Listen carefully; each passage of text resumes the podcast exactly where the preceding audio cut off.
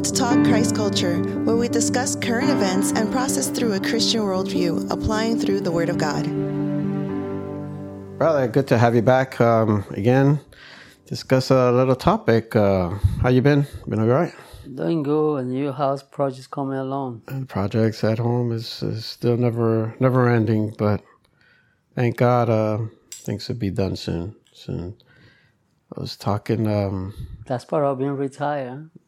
Retirement, yeah, I know. Had some company over. We were discussing.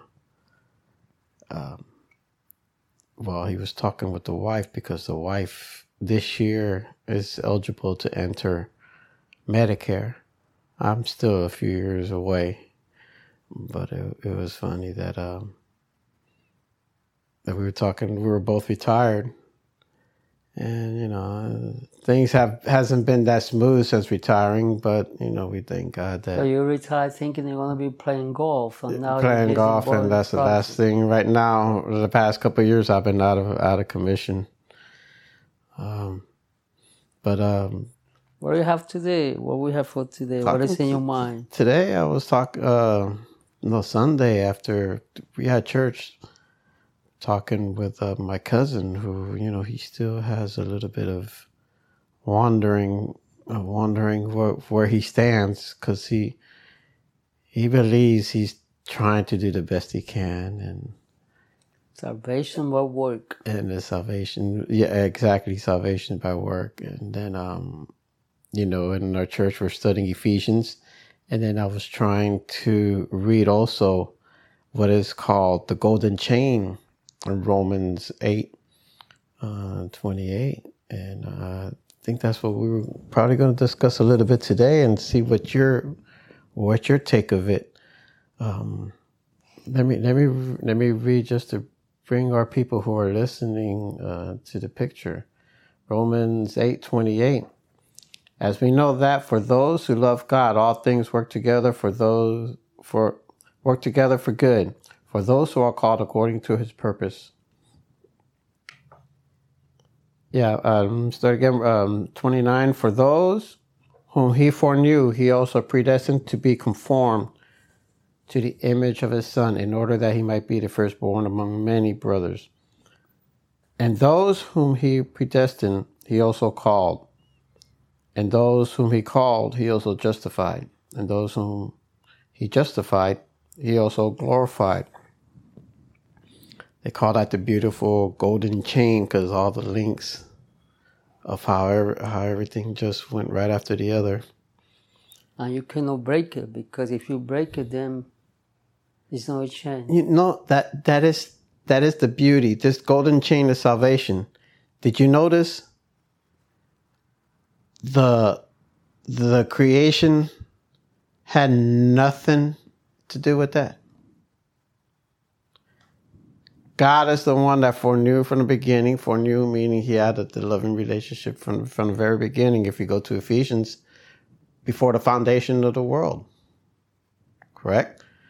And it's important to explain what that foreknew mean there, because if we go back to Genesis, when he's talking about, you know, when Adam know Eve, and then they have babies. So in that sense, the word foreknew or knowing someone in that aspect is having an intimate relationship yeah you're, you're right about that because a lot of i guess probably the the the, people who believe uh, that, that, we choose god they they believe okay god chose you because he foreknew you thinking that he foreknew he foresaw the future that you would accept him and that's that's not what this means here, uh, from what I understand. That you can combine that with First John, where it say we love him because he loved us first.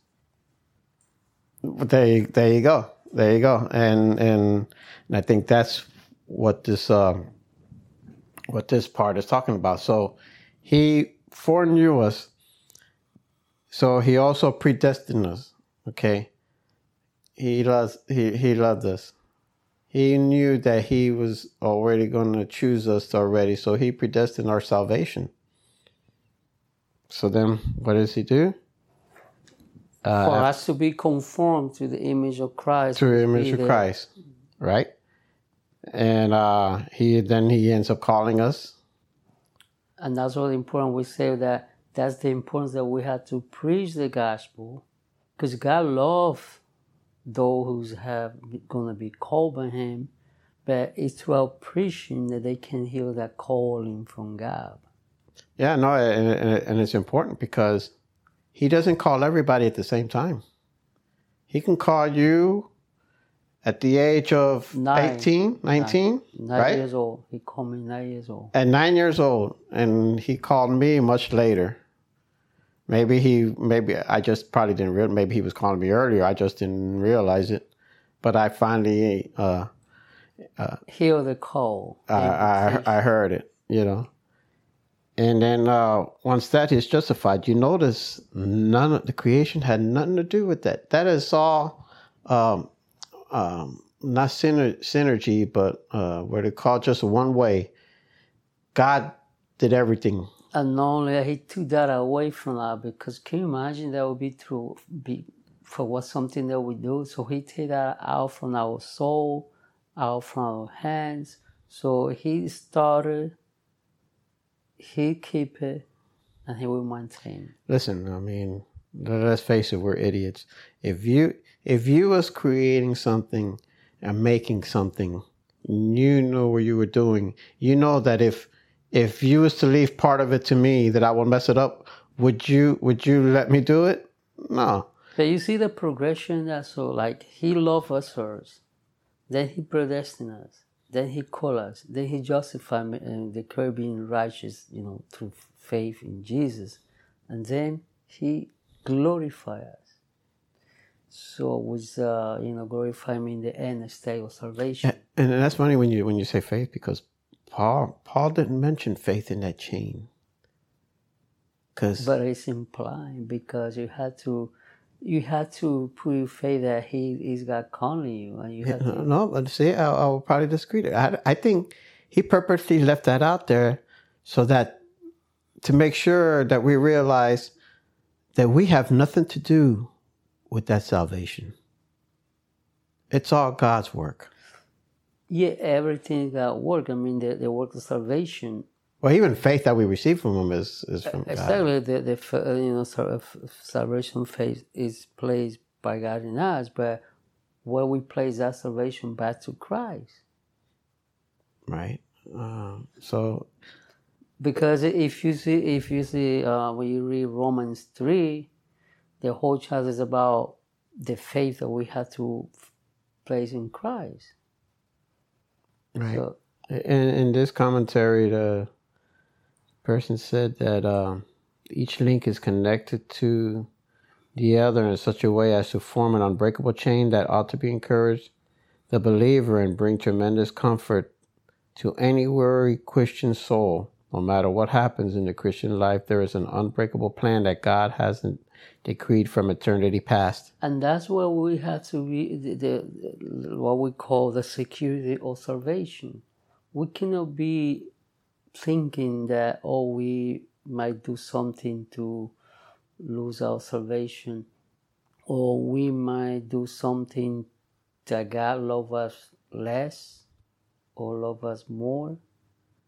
Yeah. He already love us, and we have to be reassured all the time because as a human we tend to think that it's something that we can lose. And we had to to guard and that comes from that particular verse in Philippians when uh, the apostle work out your salvation. People think that is you have to work to be saved or to not to lose your salvation. What he said means exercise I mean to to be active in your faith that's what I mean, out your salvation. It's not that you have to do something not to lose salvation. And that's the reassurance that we have. And when we get back to Jesus, what he say? I have a command from the Father that whosoever he bring to me, I don't lose none.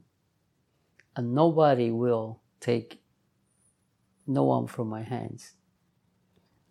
And the beauty is that we are protected not only by Christ, but for God, by God the Father. Because He said, God, you know, will allow nobody to be taken away from my hands. You know, and, and it's true is that we think we we look we ourselves I guess we're expecting an instant change or a change, a quick change that uh, makes us all of a sudden Christ like instead of a process that we end up, the sanctification process that we end up having to take. And so when we don't, when we don't see, when we keep committing the same sins or the Bumping same errors, with the same rock.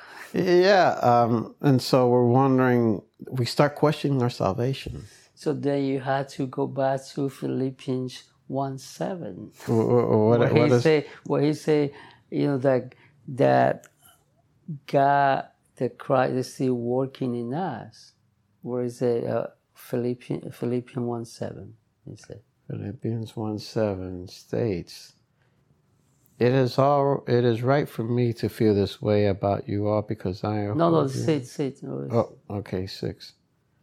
Uh, oh, there you go, six. And I am sure of this, that he who began a good work in you will bring it to completion at the day of Jesus Christ. It's a process. God will continue working us until that day that we go through the final step of that golden chance, glorification. So, so when they talk about, oh, when when you hear uh, about Christians having to persevere, it's not so much persevering out in the world sometimes where it could pertain to that, you know, having to deal with the world and persecution and the doubts that, that the world is throwing at us. Sometimes we have to persevere uh, because of ourselves, because within ourselves, when we see ourselves not walking right, not doing things right, Then you go back and you to question Philippians chapter 3. Paul said, you know, I don't pretend I had gotten there yet, but one thing I do, I forget what is behind my back and keep moving forward to that goal. So we have to understand this is a process, and it's a race. In one part, a- marathon. Yeah, yeah.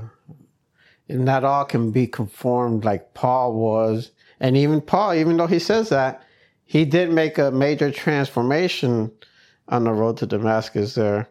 Um, he he he was struck and he did a 180. However, 180. however, he he say that, and when Paul wrote that, you know, Philippians, he was about you know I was like in the end stage, and he he said in that chapter three, I don't pretend that I already have obtained the prize. well, no, even that in that same book of uh, the Romans we were just reading, uh, when he talks about um, the struggle in the struggle there, what we were, uh, let me see.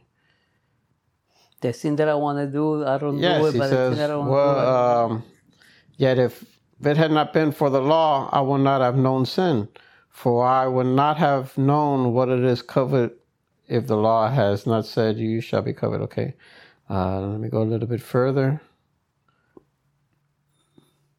Um, because I found this law in me. The thing that I want to do, I don't do it, but the one Right. that I don't want to do, that's what I do. in uh, seven fourteen, What for we know me? that law is spiritual, but I am of the flesh and soul under sin. For I do not understand my own actions, for I do not do what I want, but I do the very thing I hate. Now, if I do what I want, what what I do not want, I agree with the law that it is good. So now it is no longer I who do it, but sin that dwells within me. For I know nothing good dwells in me, that is, in my flesh. Keep reading, keep reading, keep reading. You know, it's, it's, For I have the desire to do what is right, but not the ability to carry it out. For I do not want to do the good that I want, but the evil I do not want is what I keep on doing.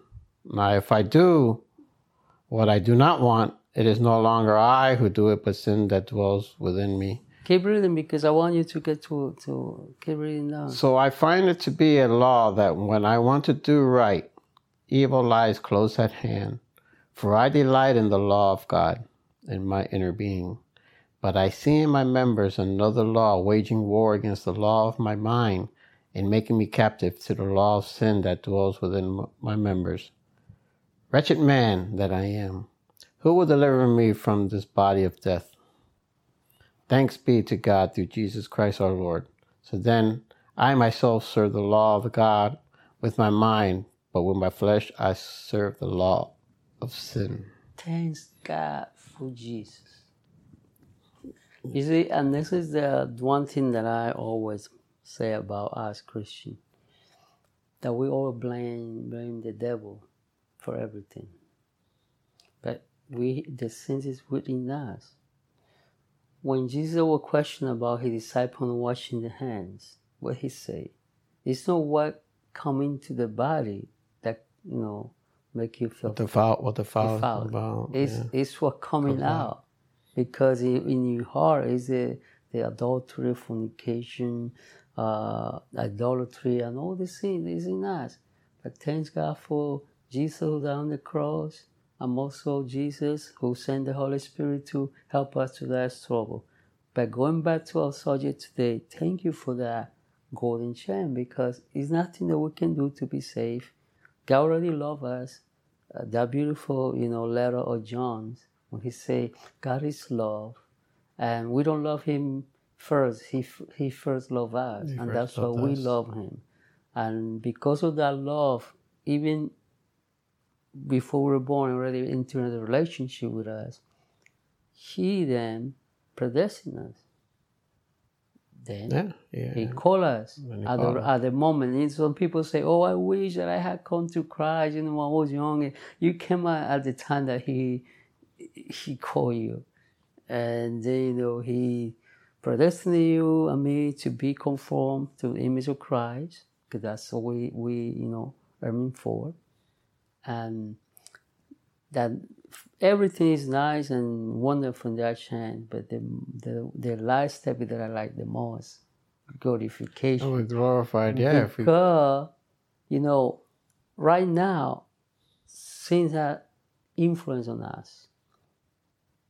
But when we our body will be glorified, then sin will have no influence on us. We don't have anything to do with sin because we're to the perfect state.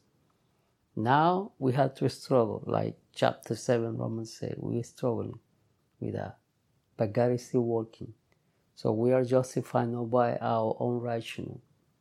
You see, Yeah. because He loved us, He predestined us, He called us, He justified us, and now He gonna glorify us. uh, John, Jonathan Edwards has a good book. Uh, besides Freedom of the Will, he also has another one about how uh, the indwelling of sin.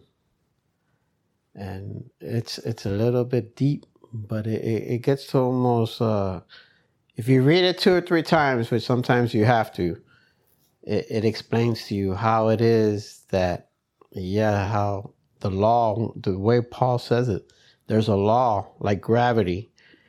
Our flesh is going to work in that law and is going to commit sin, which is why we have to be born again. Not again. We're going. We're going back into the same thing, uh, out of our hands. Did you tell your mom? taken. Did you tell your mom or dad to to give birth to you?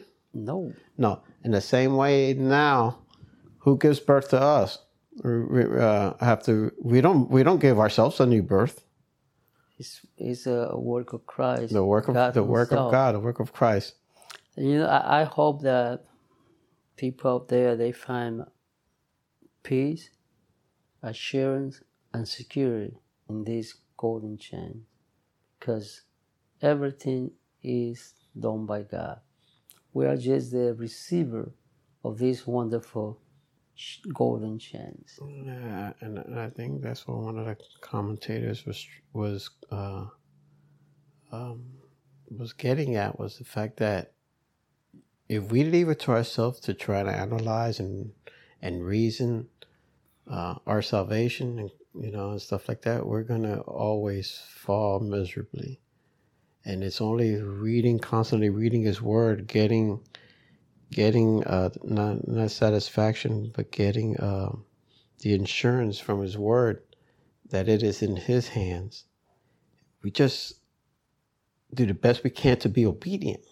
I mean, that's basically what Paul said in chapter 7. I mean, we are miserable without Christ in the equation. That's why he say, wretched. thanks God, thanks God for, for Jesus because without him, we'll be miserable. There's there's and there's no way we would we would hit that mark. No.